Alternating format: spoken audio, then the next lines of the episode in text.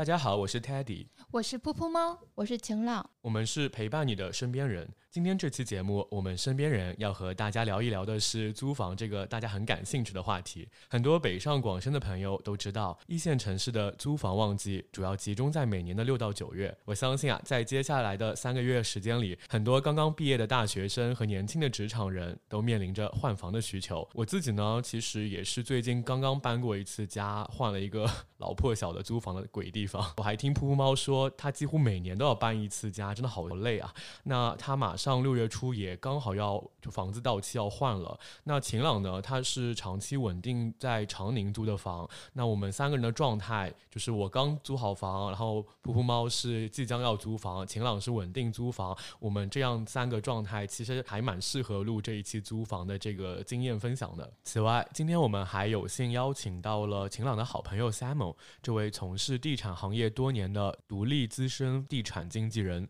那么 Simon 和我们听友打个招呼吧。大家好，我是 Simon，是一名上海的房产经纪人，目前从事该行业已有七年。我曾在链家等知名房产经纪公司待过，目前做独立经纪人。哦，好厉害啊！你刚刚说你做了七年的房产经纪人吗？我这边我是连续搬了六年的家呢，然后我在上海应该是住了七到九个地方吧，因为我中间还在晴朗家也短暂的有住过。那其实我现在也遇到一个问题，就是我今年又要搬家了。因为我想搬一个更大、更舒服的一个房子，最近也是有在看一些新的平台。因为我每年租完房子就会立马把那些 app 呀全都删掉。也听说你是比较专业的嘛，就想看你这里有没有比较好的、靠谱的一个平台推荐一下。靠谱的平台嘛，我主要推荐链家，还有中原网。这两个是相对比较好的。如果预算相对低一些的，我们可以去出个房这个小程序去找到自己合适的房源。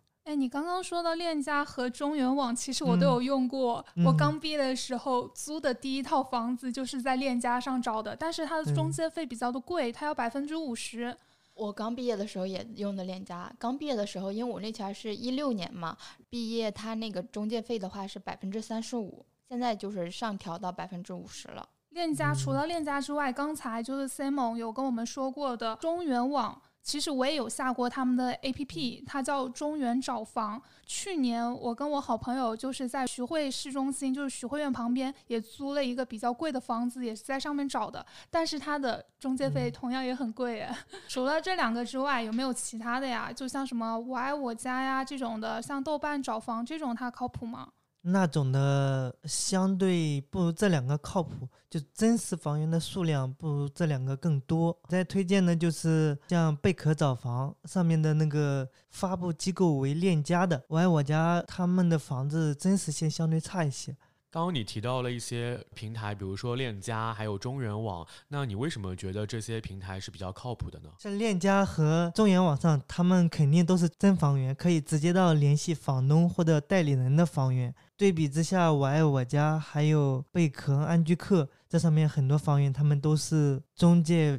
发的广告，把两万的房子发成一万，或者把八千的房子发成五千，吸引我们过来看房，这样子会增加我们筛选房源的这个困难。像有些我们的客户，他们预算比较高，两万、三万、五万这样的客户找房子，可能在贝壳或者链家上找不到合适的，我们可以去小红书，小红书上找一些。他们发布的广告符合我们审美的那些那样的经纪人，可以多找个三五个跟他们聊聊一些我们觉得比较靠谱的经纪人，让他给我们推荐房子。那我应该搜什么样的关键词呢？可以搜我们喜欢的装修风格，或者像搜地铁站，比方说静安寺、南京西路、环贸、陕西南路，收这样的地铁，我们可以看到很多经纪人。他们只发这一个陕西南路的这片的房子，相对于其他中介，他会很专一。像有些中介，他们只做静安寺，还有的他们只做龙华、长寿路。我们选择一个这个区域更靠谱的。哎，你刚刚说到那个贝壳，其实我去年也有用过耶。因为别人跟我说贝壳上是百分之一百的真实房源，结果还是被骗了。我被骗到浦东浦江镇那边一个特别远的地方，还好我是跟我男朋友开车过去的。如果是自己过去的话，估计要走路也要走个一点五公里左右。过去了之后，我就跟他说我们想看的房子在哪，他跟我说没有了。我说没有了，你为什么来找我过来看啊？然后我就很生气，他就跟我说我其实我也不是很想骗你，只是因为只有这样子的话，我才可以带你去看一下其他周围的房子。我觉得他还挺诚恳的，所以我就也是很立即的就原谅了他。对，所以这些可能甄别成本会比较高，所以这块我想问一下 Simon，就是嗯去跟中介看房前，那我们有哪些需要注意的地方？比如说如何去区分一些真假房源？嗯，对于这个真假房源嘛，我们有两个途径，一个是从单从这个房子上去看，如果这个装修比较老旧的那种，很普通的装修，它的价格又没有偏离市场价特别多，那这个大概率是真的，我们可以放心去看。呃，我们看过之后觉得这个价格也差不多，房子图片也很漂亮，但是不能确定它是真假。这个呢，我建议大家要联系这个中介。加了他的微信或者打电话向他求证，可以选择多次真诚的求证，就说我呃工作很忙，就是很诚恳的找房子，就提出自己本身的要求，一定要真房源，对吧？对你给我找到合适的房源，我就会和你成交。就是我们要给他们说明我们的目的，还有能给他达到什么样的效果。如果我不在你这里租房子，那大家也是相互浪费时间。简单直接的和这个经纪人沟通，沟通过之后就能得到大概率确定一个是不是这个真房源了。嗯，明白，就是说对，面对房产经纪人的时候，你也要真诚点，跟他讲你的真实诉求，就是想租到一套房，然后让他知道你不是只是随便看看他，找他代看，浪费他的时间，这样子他对你的话也会一开始就会带你去看真的房源。对，是的。那我还想问一下，就是针嗯对于比如说有一些房产经纪人，他可能也是刚入行嘛，带教的师傅对他这种带看会不会有什么一些培训套路？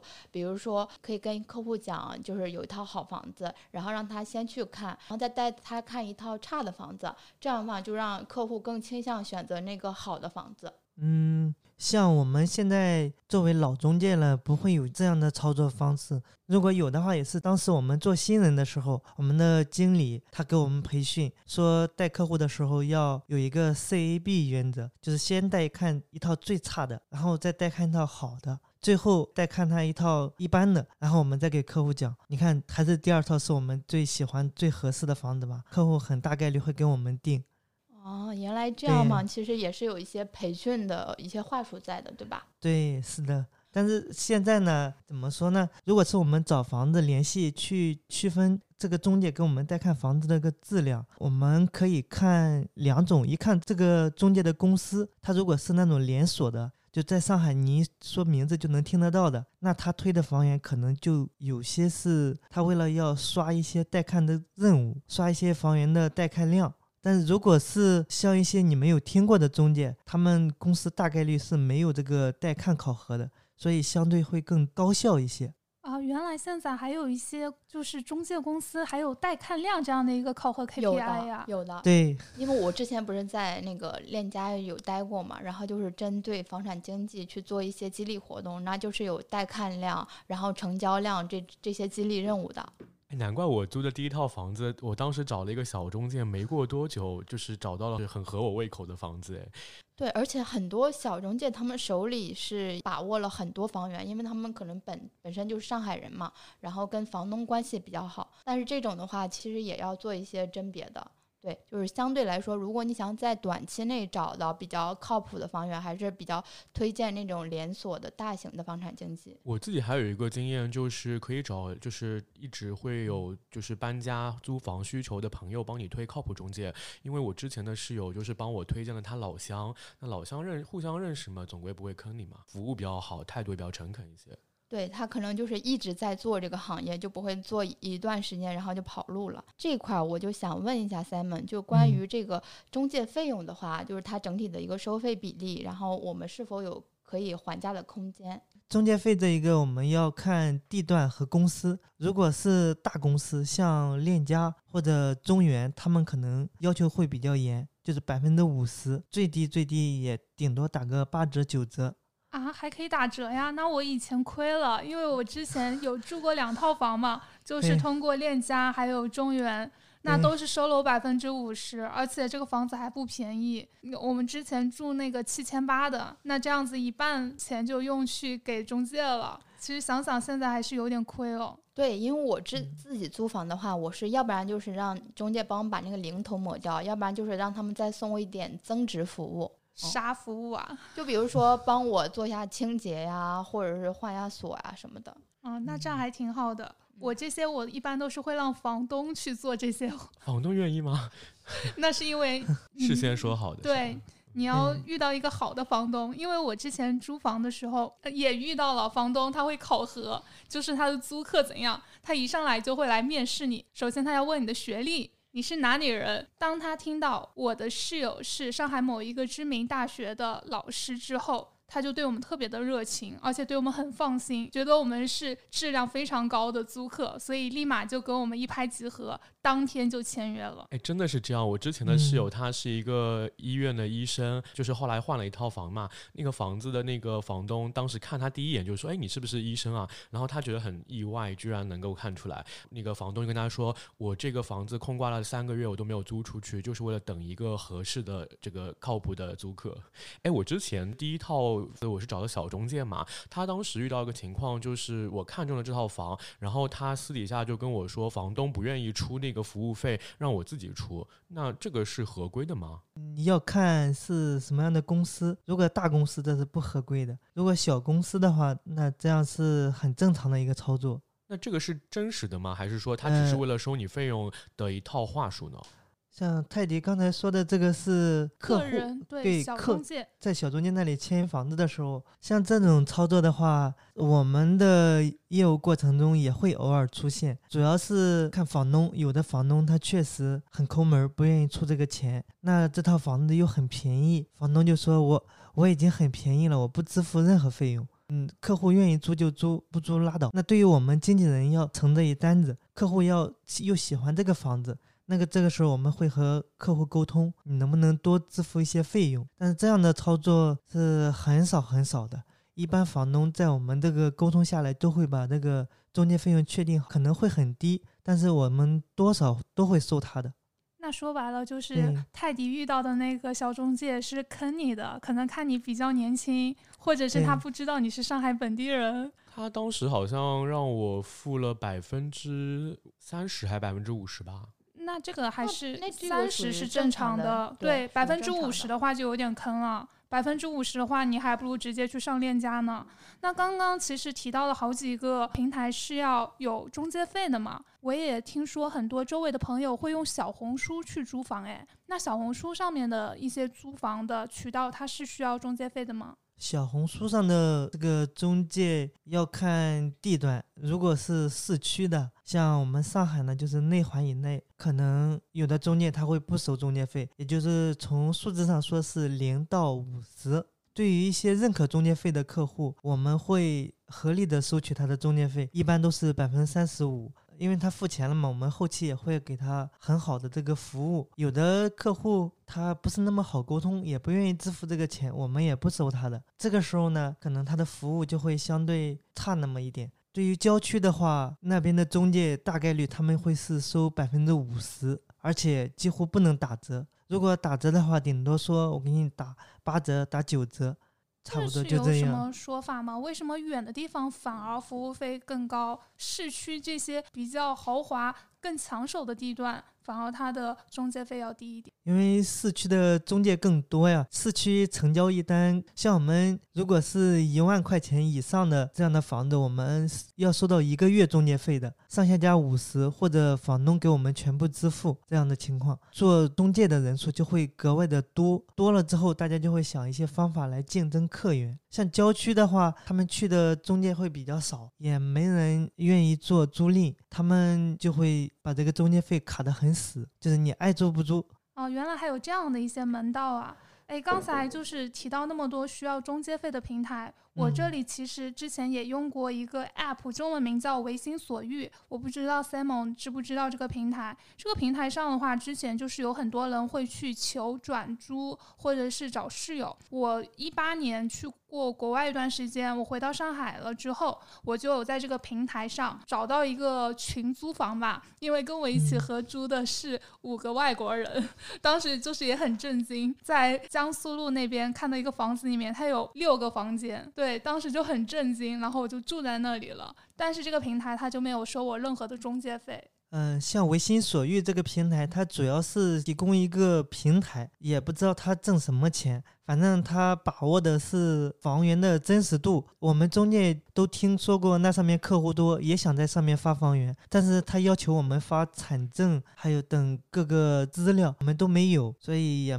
后面也没有在上面发过房子，上面能发房子的都是一些房东、二房东或者转租客，他们能和这个房东有直接联系的这样的人。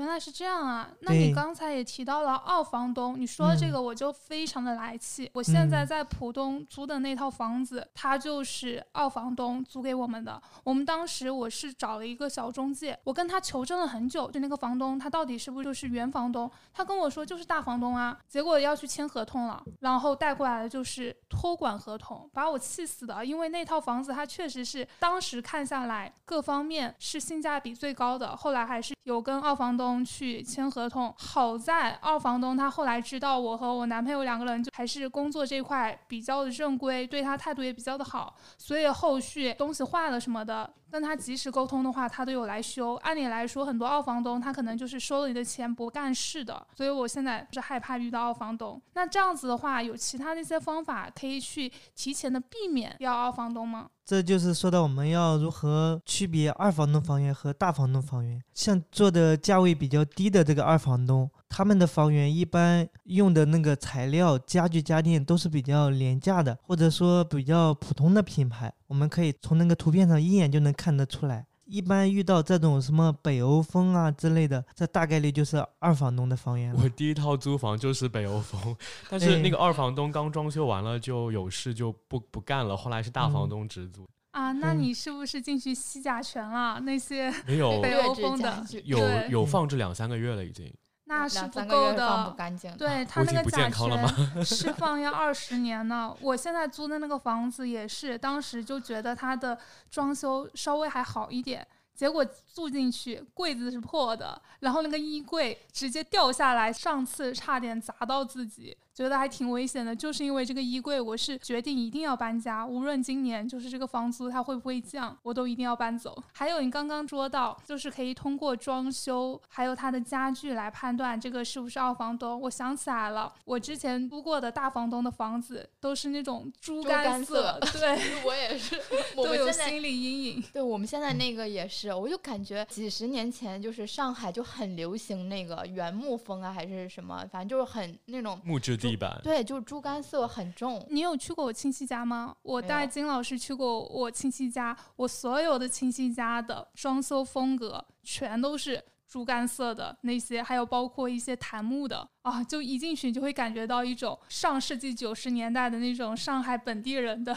那种家里的氛围。我现在房就是这样的，都是他们吸甲醛二 二三十年的婚房用到现在。说到这儿，我想问一下，因为很多人就可能像我第一年刚来上海的时候就没什么预算，那我在预算有限的情况下，我可能就是一个是选择这些平台的话，它对我来说中介费比较高，另外的话就是它的房租价格也会比较高。那我可以去选得什么其他平台去选看房吗？像我们这些预算大概在一千到三五千的这个客户，这类客户群体，他们找房还有省中介费这两这两个问题上，我建议他们不要去小红书。因为小红书上找不到合适的房源，去贝壳上他们没有合租的房源，链家还有中原网他们也没有合租的，满足我们要求的只需要一套房子的主卧或者客卧就可以了。这样的话，我们可以首先选择去那个出个房这个小程序上，上面是一些做分租房源、做 N 加一房源的那些二房东他们直接发布的，还有一些中介他们发布自己代理的房源。嗯，如果这样子还没有，如果这个预算还想找整租的房源，那我建议去线下。比方说，我工作在漕河泾，漕河泾工业园，那我可以去这一片的桂林路或者钦州南路、钦州北路这一块附近去找一找中介门店。因为他们手里可能会有很多私货，比方说三千五就能租一个整租的一室户，你在网上这样的房源是肯定没有的。如果在链家上这样的房源，他可能一下就被秒了。但但是在这小中介手里，他们往往会有七八套、十几套可以选的，而且他们的佣金也是可以谈的。比方说给我们打九折或者打八折，或者说给他说我以后会有好多朋友来这租房子，也会给很优惠的这个佣金折扣。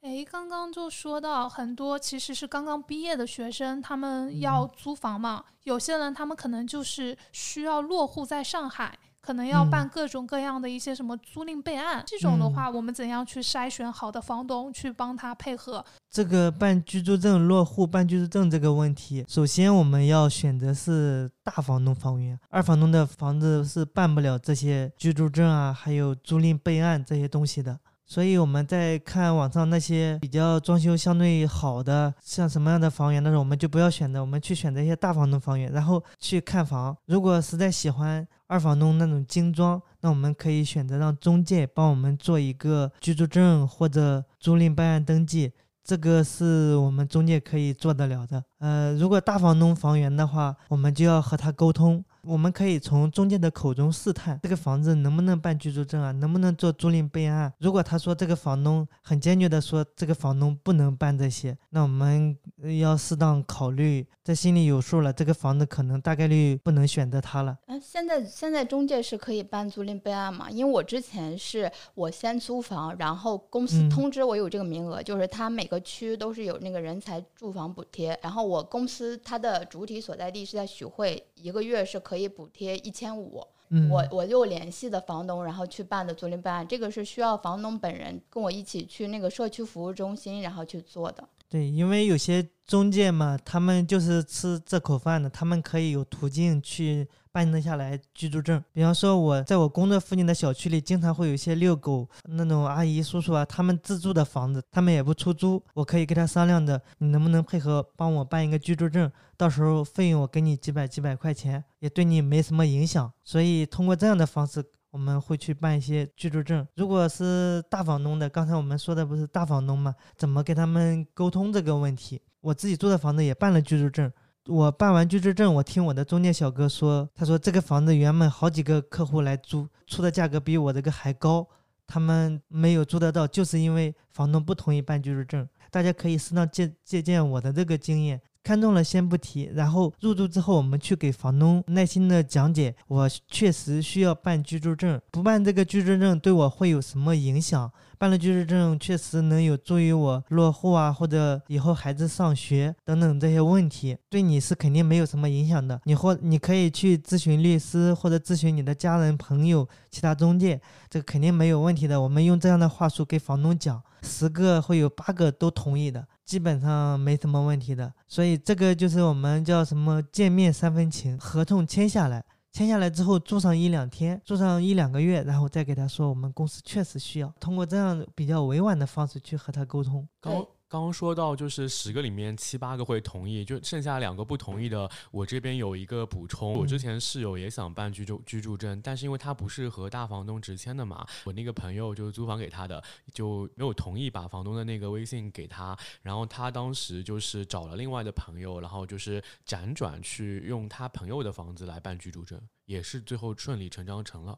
对，是的，办居住证只要在合同上写上你的名字，就可以和朋友一起办。嗯，说到这里，我还是要更强调一下租赁备案，因为租赁备案是比较在如果有人才住房补贴，就是提供资质的时候，他租赁备案的那个材料证明是一定要提供的，就是居住证可以不要。就是上海有十六个区，然后它每个区都是有人才住房补贴的，看你公司的主体在哪里，关注一下上海的一些像本地保这种新闻，然后可以去申请，这个对我们打工人还是挺有帮助的。诶，我有一个问题啊，就是因为我看房比较讲性价比嘛，那比如说我预算有限的话，该如何选择就是地理位置呢？比如说会考虑到通勤啊，还有整体的一个居住的环境，然后包括从时间节点上面看，除了比如说六到九月不是说是租房高峰期嘛，那是不是其他时候租房会相对便宜一些呢？咱说的这个筛选房源嘛，我觉得每个人的情况不一样。如果我们侧重于这个上班距离，那我们可以选择公司比较近的房源。你刚刚说的公司比较近的，我之前就有住过这种的，但是因为很多人他们的公司都在市中心嘛，嗯，其实租的房子的话，它相对价格会比较的贵，而且它的那种面积会比较的小。基本上就是可能五千块钱只能租到一个四十平不到的一个小房子，而且都是那种老破小。对，像上海的话，它有没有什么分界线？比如说什么徐泾以南呀，然后它相对来说更便宜一些，其他地方可能更贵。这这种有推荐吗？就是它是按照区域来划分吗？还是按照什么？嗯，算是按区域，还有和到市中心的这个距离。一般来说，从南京路静安寺这边往外走。都是便宜的，但是像徐汇相对更贵，因为徐汇的中环也到市区很近，那一边和普陀这个方向的内环差不多，这个价格，我觉得徐汇的华京这个区域性价比很高。然后就是普陀长寿路这一块，他们大概租金在三千到八千左右，他们是最好的选择，因为有地铁，还有有那个商业配套。哎，你刚才说到长寿路这一块，三千到八千这个范围其实还是挺大的耶。对，这个三千到八千也是我们大多数应届生或者小海归他们来上海租的这个房子的价格段。那长寿路那边它的房源多吗？长寿路房源很多。他们的小区很多，大多数的土地都用来建成了住宅小区。像徐汇的华京呢，它就是原来有一块房子拆迁过去的，他们在那一块租金就很低，那一块可以选择合租，还有那种电梯房整租。诶，那华金其实它应该是属于徐汇和闵行的交界的地方嘛？它那边地铁方便吗？地铁的话，目前有一个十五号线华京西地铁站。我前两天刚给我朋友陪他去那边找了一套房子啊，十五号线是吧？对，我只坐过一次十五号线，还是当时为了回交大，之前都从来没有听说过十五号线。这两块的话，就是比较适合刚刚毕业或者是刚刚来到上海海归的这些人去首选的。一个是长寿路，另外一个就是徐汇华金这一块。对。哎，get 到了！我到时候找房子，我也想去看看长寿路附近，因为那里有七号线，就是我上班的话会更方便一些。那时间上面呢？比如说我五月份看房，然后中介就告知说五月份是租房的一个淡季，那六到九月又成旺季了，这个时间上面应该怎么样去考虑呢？时间的话，我觉得我们要分客群，像新来上海的那些实习生或者应届生，如果能避免在六到九月会更好。这个时间确实有好多的学生，到时候房源就会少。客源多，价格就会上去。对于那些陪孩子读书的那些家长们找房子，可以在每年的三月份到五月份，或者呃十月份到一月份这两个阶段，这两个阶段是在上海租房是最便宜的，尤其是十月到一月。哎，为什么是十月到一月份最便宜啊？呃，一个是往年我们客户到期的时间没有在这一一块区域的，都是我年后来上海找房，这样这样的客户多了，就就会在上海有一种现象，每一套房子都是。客户到年后到期，所以年后会有很多房子，很多客户要换房子，然后也会空出很多房子。年前的话，就是一些客户提前退租了，也没人愿意提前租好房再回家过年，因为我要白交一个月的房租。所以这个阶段我们砍价的话，往往能砍到百分之十到二十都有可能。这样说很有道理，我甚至都想六月份。找一套房子，我就是短租它个半年，然后到一月份的时候跟我男朋友再去换一套更大一点的房子。对，我觉得这样很可行，因为我们作为房产中介、房产经纪人，我们自己找房子也是这样的。在去年的年底，我帮我的两个朋友去租好了房子，都是住在了那华金这一片，华金植物园这一块，价格比现在能便宜个百分之十左右吧。百分之十的话，也有将近一千来块钱，我觉得确实是性价比会高很多的。对，我们刚才其实聊了很多，都是我们看房前的一些准备。那我们看房中的话，需要去注意一些什么东西啊？比方说，这时候找你去帮我们带看房子，那我们要来看房了，需要选一些什么时间吗？就比方说，早上看房和晚上看房有什么区别吗？我觉得早晚看房并没有特别大的区别，主要还是看房子本身。如果它前面没有遮挡，而且又是坐北朝南的这种房子。我们什么时候去看都无所谓。往往在我们实际的看房操作过程中，我们会约客户的时候会带一点小心思。比方说朝东的房子，我们会约他们上午来看，这样会有上午的阳光，让他有想租这套房子的冲动。朝西的房子呢，我们就建议他下午来看，这样下午来的时候会有很多阳光。同样，对于我们客户呢，就要反着来。反的来更能看到房子最差的时候。如果我就喜欢这套房子的装修，那我们可以顺着这个时间来，我们可以说服自己去订这个房子。哦，原来还有这样子的一个小构思啊！那房子的隔音效果这种东西怎样去评判啊？像隔音效果的话，我们最简单的方法就是很自然的去敲击一下房子的墙。嗯，如果它是那种咚咚咚的那种有点空的声音，那可能是隔板的。这种房子大概率是会有。隔音效果不好这个问题，如果是实体墙，你敲了没有什么感觉的那种咚咚咚，就像我们踩在地上一样，这种墙我们就可以大可放心了，肯定没有隔音问题。刚才说的隔音这个问题，其实我自己也有一些小的心得，就是老破小的房子真的都是隔音都不好。自从我搬上了电梯房，我现在住二十八楼嘛，我觉得隔音特别好，我邻居他们做什么，我一点都听不到。而且我们楼下装修的话，其实声音还是很小很小的，可能隔了五层，基本上能传到你这里都是微乎其微的。所以，我现在觉得我小区最满意的一点就是它的隔音太好了，我从来都没有被邻居打扰到过。隔音效果真的还蛮需要注意的，因为我以前住自己家的时候，就能听到隔壁夫妻小两口吵架的声音，就真的蛮难受。对我以前住徐汇大木桥路，我旁边的那对中年夫妇每天都要吵架，每天闹离婚，但是我听不懂他们在说什么，还是要让我那个上海的同学帮我们做翻译。就是疫情封控在家的时候，然后我。住在六楼嘛，就是我楼上七楼，他们天天吵架，就是因为下楼去做核酸，两个人都没有拿钥匙。这件事情出现了三到四次，他们就一直吵架，然后还动手。我觉得当时就很可怕，然后我还录了那个音频给到就是群友们听。对，其实这个隔音问题嘛，一方面是邻居的这个素质问题，预算相对高的话，邻居就会好一些。就是如果朋友们对隔音、对这个噪声特别在意的话，那我们找房子的时候，首先就排除掉老洋房或者公房，我们去选择电梯房，优先考虑电梯房，要不然我们看下来一圈，可能还是白看白忙。哎，但是你刚才说选电梯房吗？我当时住在徐汇苑旁边的一栋高楼小区，我们那边的租金的话是六十平也要七千八，这样的房租其实算是不算便宜的。但我楼上它竟然是一个群租房哎，包括我隔壁六十平的一个小房间里，竟然住了十个人。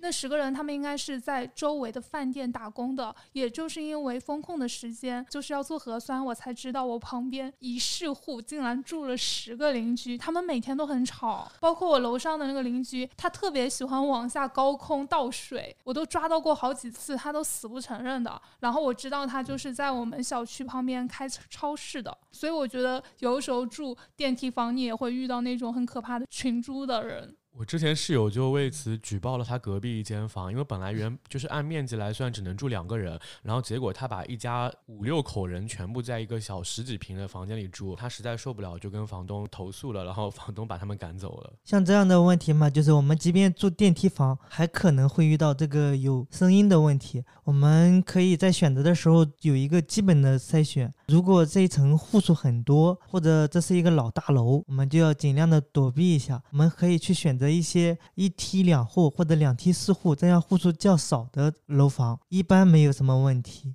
不管租了什么房子，即便真的遇到这个噪声问题，我们到时候可以选择拨打幺二三四五，然后投诉。我经常干这个事。对，我也干过。这样很简单，很有效。一定要选择需要回访，这样他们会安排到就近的城管或者什么来处理这个问题。你们说一二三四五的时候，我突然理解，因为我最近嗯房子来了一个新的室友，然后他说他原来住的房子被警察告知是判定为商用住宅啊、商用房，限令在十五天内必须搬走。我，可能就是邻居当时跟房东就是有点矛矛盾，就打了这个电话投诉，然后警察就上门了。诶，然后刚才我们也就是说到了怎样去判断邻居好不好，这个嗯租的房子附近会不会老搞装修等等的。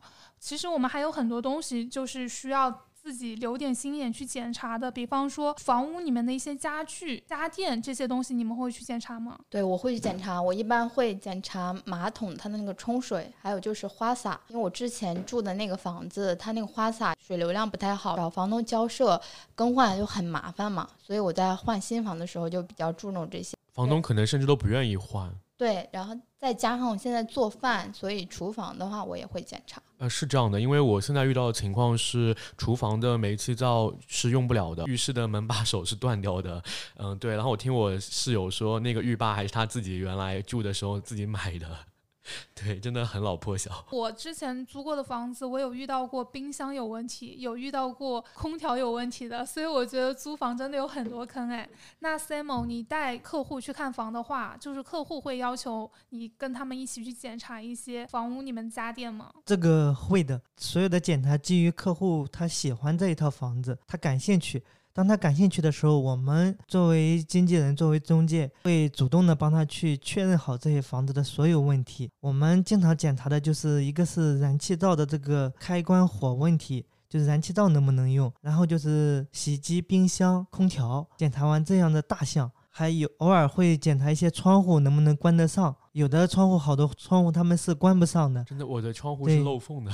对，我觉得关窗这个问题是很重要的，因为很多人会养猫嘛。如果说这个窗户关不上的话，猫咪它就很容易就是自己开窗跳下去。我之前就有遇到过认识的人，他的猫咪就是窗户关不上，然后猫咪跳下去直接就跳骨折了。对，是的，还有的是什么？有的刚来上海的那些小男生、小女生，他们皮肤会比较嫩，他们比较怕蚊子，所以这个时候我们要检查这个房子的纱窗有没有。对我们租房的找房的朋友们来说呢，这个就很重要了。如果喜欢这套房子，我们要在定下来这套房子之前。给房东谈好，不要我们住进去了之后再让房东去给我们装纱窗，或者说换冰箱、换这些问题。我们就是在看房的时候检查这些问题，然后顺带用手机拍一下照，记录一下房子里所有家具家电的他们的问题，去和房东沟通。如果能解决，那最好；如果不能解决，我们要留档给房东说这些是你本来就坏的。所以这种就是需要在有议价权的时候，然后去跟他沟通这些事情，要不然你交了钱，他肯定不管了呀。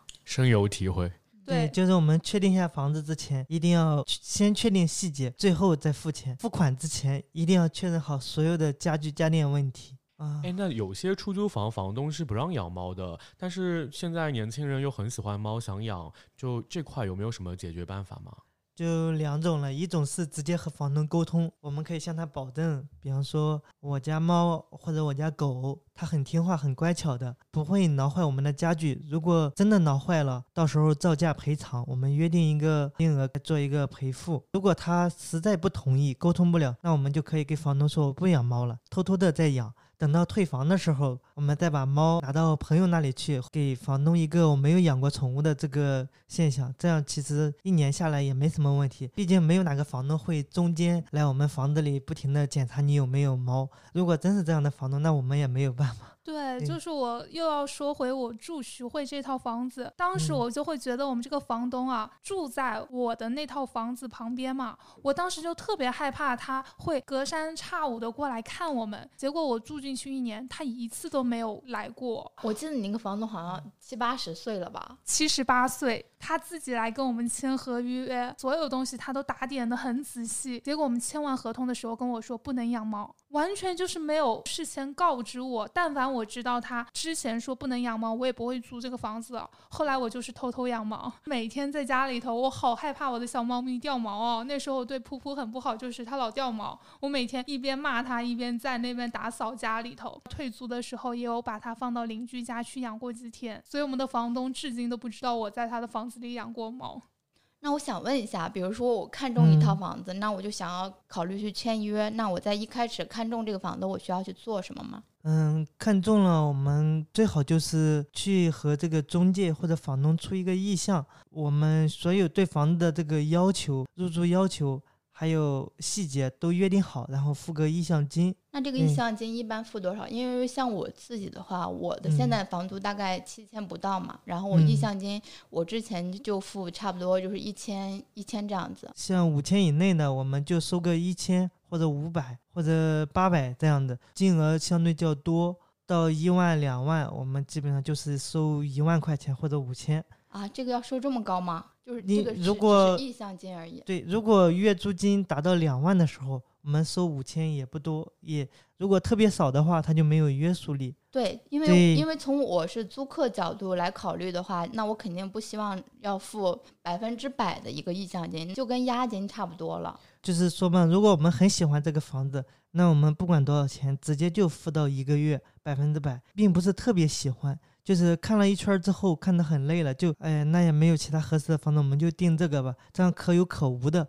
我们我建议大家最好不要超过这个百分之五十。对。那关于比如说，因为我一般我都会要收据嘛，就在收据上我们有哪些东西需要明确吗？像这个收据问题嘛，我们支出的每一笔钱都要有明确的收据，然后让对方发给我们身份证或者他们所在公司的这个营业执照，这个就是为了我们付出的每一笔钱都保险。那整体上，其实这就是看房中需要注意的一些事情，像房子的产权人或者这个房子的出租方产权人，还有收款账户，这些要对应起来。一般我们在上海好多二房东，那我们就要二房东、收款账户、签约人这三个。要对应起来。对，二房东的话，他本身就是签约人嘛。那但是要证明就是他有这个转租这个房子的权利，那就是让他需要提供一个，比如说委托证明或者什么的吧。对，这个有一个委托证明，就是大房东委托给这个二房东三五年或者七八年的时间，让他来代为管理房屋。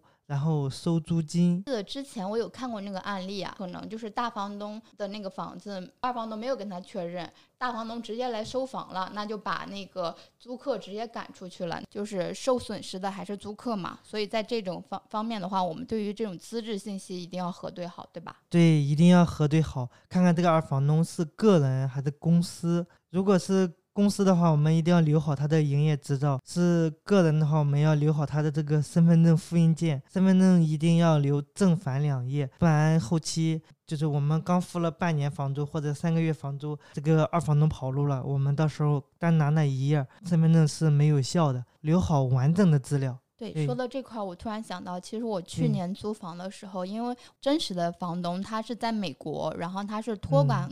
给我们现在这个相当于是代管房东，但当时我们也没有要一些资质了，主要是因为我们的那个房产中介他就住在我们小区，所以我能够随时找到他，所以我也。比较放心，就是当时没有要这个，就觉得比较麻烦。但是我还是提倡大家，就是在遇到这种多方的这种信息的时候，一定要资质完整，这样才能合法的保护自己的权益。我感觉这里就很需要，就是租房的中介可以给我们避很多坑。还有我们刚才提到的押金和租金的支付方式，一般现在都是押一付三，这是上海最多的。也是对于我们这个租客最友好的。像有些二房东或者大房东，他们觉得自己家具很贵重，花了很多钱，他们会要求我们押二。这个时候，我们要和客户或者房东，我们要尽量争取一下，能押金越少越好。因为我也觉得，要不然这个感觉风险还是挺大的。对，目前来说，房东卖房子的情况会比较少。大都是他们把房子买了放在那里，然后收租金，所以他们违约的可能性很小。我们违约可能因为工作调动或者什么原因要违约，押二的话对我们损失就很大。所以我建议大家能选择押一付一或者押一付二，这样最好了。实在不行，咱就按押一付三。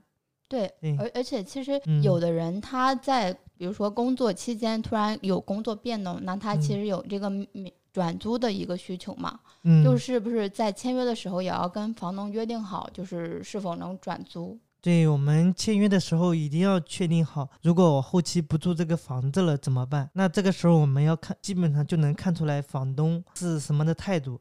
有的房东他们会给我们很坚决的说，我的房子不能转租的，我们就先把合同签下来，后期即便真的要转租要违约，到时候就多住几天了。如果房东是可以沟通的，那我们要明确到时候如何转租，如何转租写在条款里。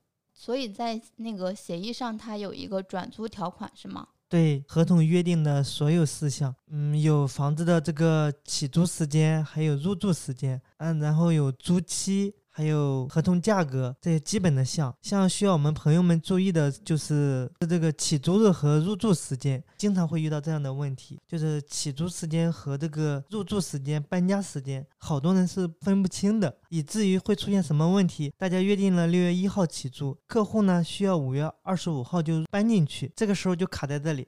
房东说我们六月一号起租，那我就六月一号把房子给你，所以这个时候我们就会很尴尬。那边房子到期了，你再续也不好续，人家有新的人搬进来，我们去住酒店嘛，要搬两次家，很麻烦，所以要提前确定好这个起租时间和入住时间，这是一个很重要的一个点。然后我想问一下，就是租房签约的时候，有的时候嗯会牵扯到一个物业费嘛？按理来说，物业费它一般都是房东来承担，但我也有朋友遇到过，就是房东要让他去交物业费的，这一块应该是怎样去判断？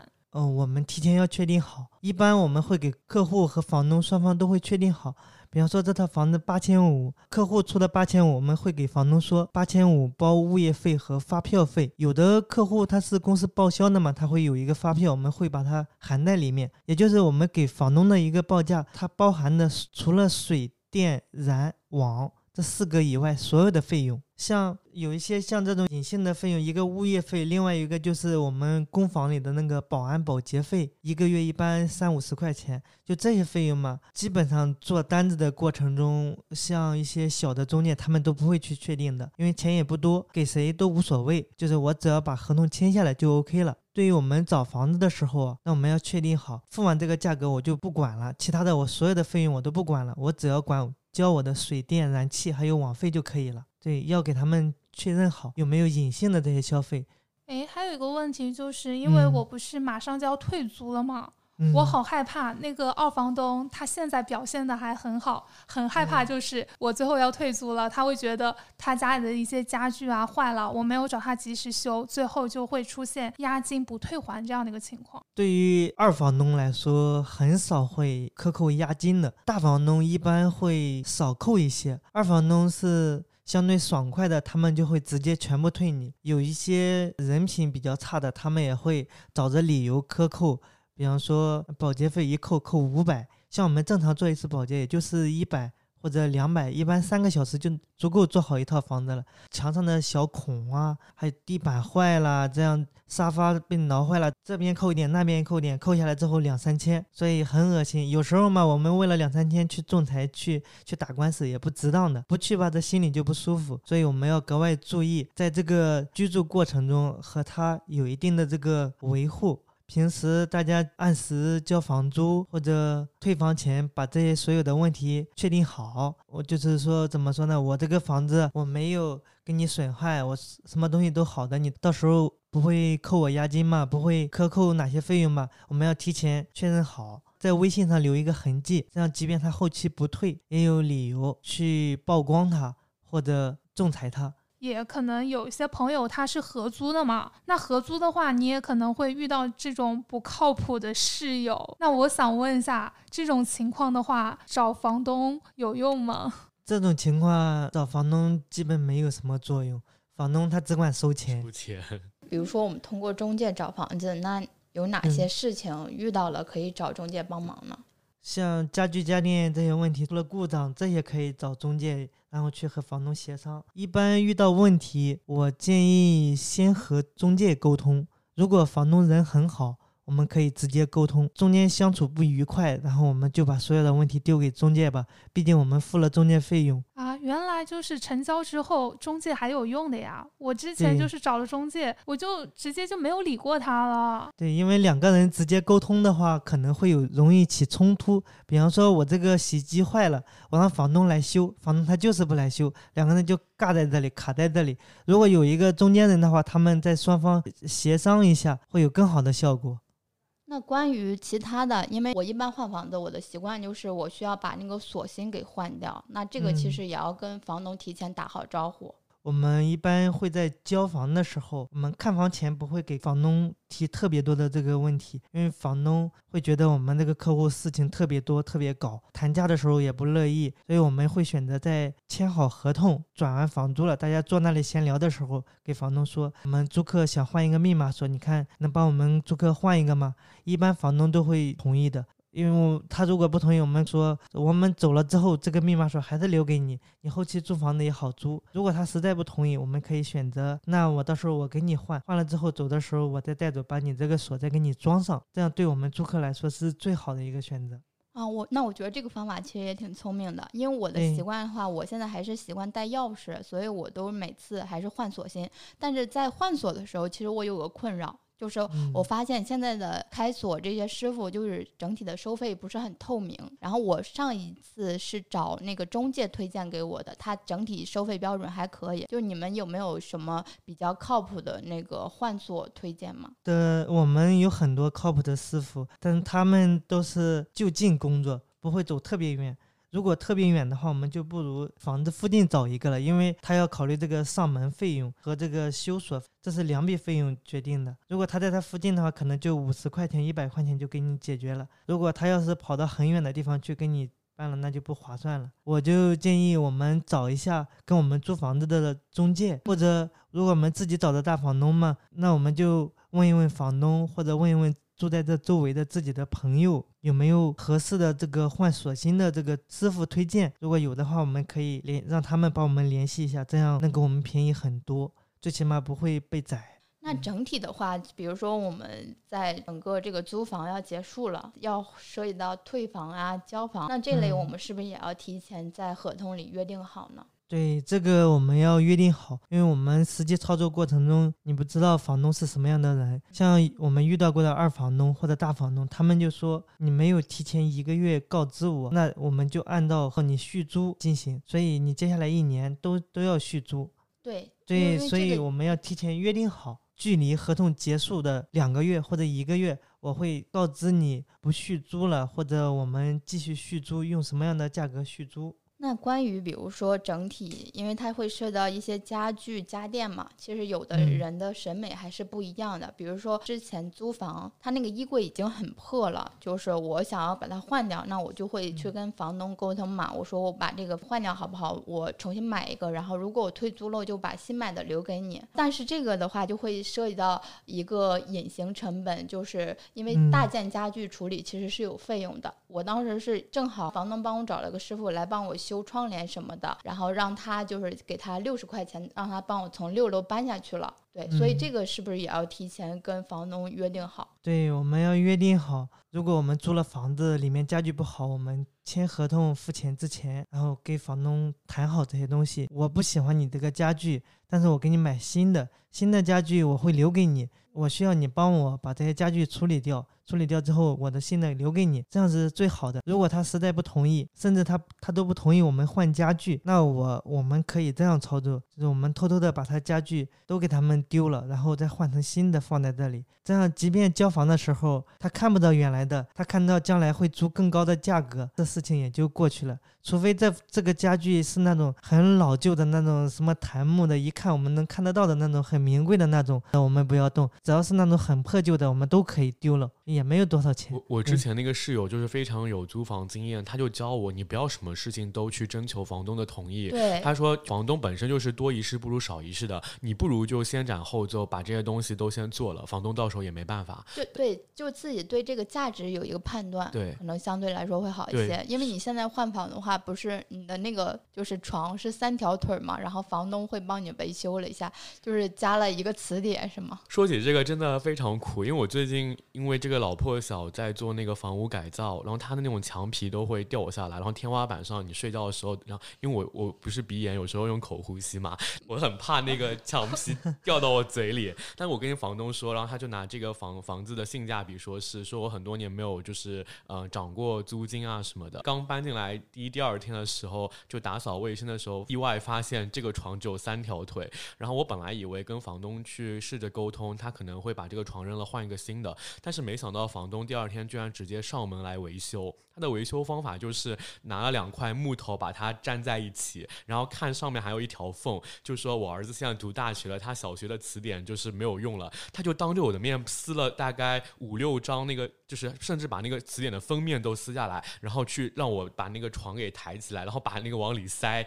真的，我当时看到我整个就 shock 了，我从来没有遇到一个这样子的操作的，就是觉得好好神奇啊！对啊，我就也很震惊，因为你这样嘛就没办法完全放松身心的在床上滚来滚去，会考虑到啊，这个有可能他突然就这个床就要倒了。说起这个，我差点就因为这个床就是重伤。我有天半夜哦，我没跟你说这个事儿，就我有天半夜挪床垫的时候，我就。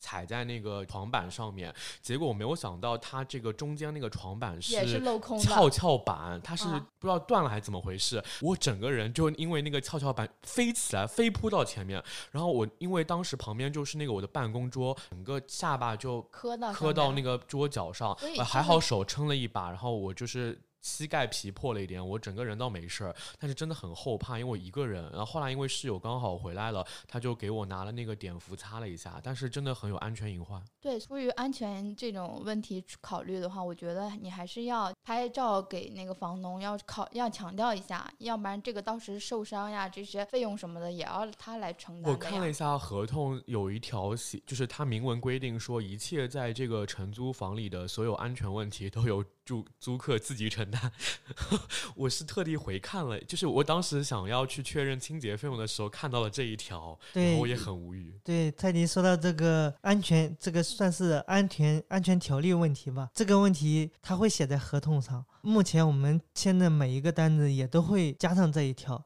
但是这一条它说白了就是纸老虎。实际操作过程中，房东需要这一条来给自己做一个定心丸。或者说做一个让自己觉得房子出了事情和自己无关，因为发生了太多这样的意外事故。但实际上，我们如果真的在房子里，因为房子的家具家电这些引发了自己的这个人身安全问题，我们是可以正当的向房东提出这个索赔的。确实是他的原因，你不能说我们约定，因为我们的约定本来就是不合法、不合规的。我们到时候该是签合同遇到这一个条款的时候，可以放心的签，事后出了事照样去追究。完全没有问题的。我去年八月份看到了一个小海龟签着签了一套房子，那上面房东一定要加个安全条约，租客在房中发生的一切事故和房东无关，包括但不限于高空抛物、滑倒、摔倒、水电燃气使用不当。但是这些问题确实和房东没关吗？房东要做的是，我只要抛开这些责任。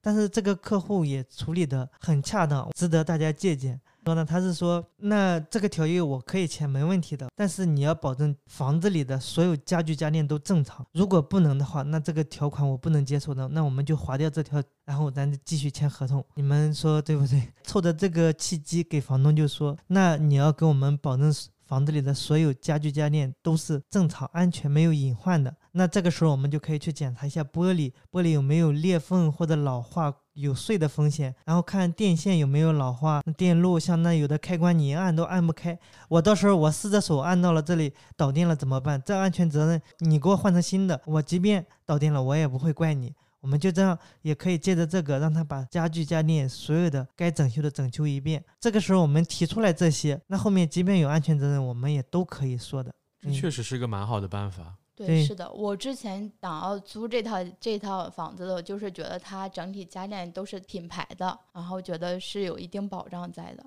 国内的客户有些刚毕业的那些大学生，他们没有太多的社会经验，看到这个，他们就跟我们抱怨：“哎呀，这样我怎么办？我真的发生了事情怎么办？”他们会焦虑，就像刚才泰迪也焦虑，我看到这个我就不敢去找房东了。可以发牢骚，但是做不出来实质性的这种行为。保护自己，对抗房东的一个这个条款，所以我建议大家可以学一下这个小海龟的方法。这期不知不觉就聊了那么长时间，其实我们还有很多关于租房需要注意的，包括搬家等内容，想和大家多多分享。如果这期节目反响很好的话，我们也会努力邀请 Simon 老师继续返场，给我们聊聊搬家等更多的干货内容。欢迎大家点击订阅我们。如果你觉得这期节目对你和你的朋友有帮助，也欢迎转发。我们下周再见。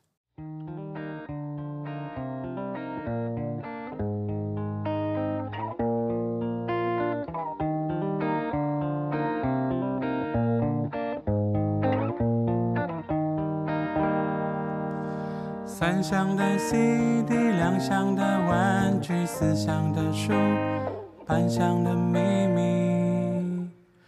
发黄的墙壁，刮花的磨石地，年轮的回忆怎么整理？在失灵的物品里晾着内衣，留下的其实已是营养不济。呼吸着不怎么新鲜的空气，不知不觉。门上贴了个信，We are family. Are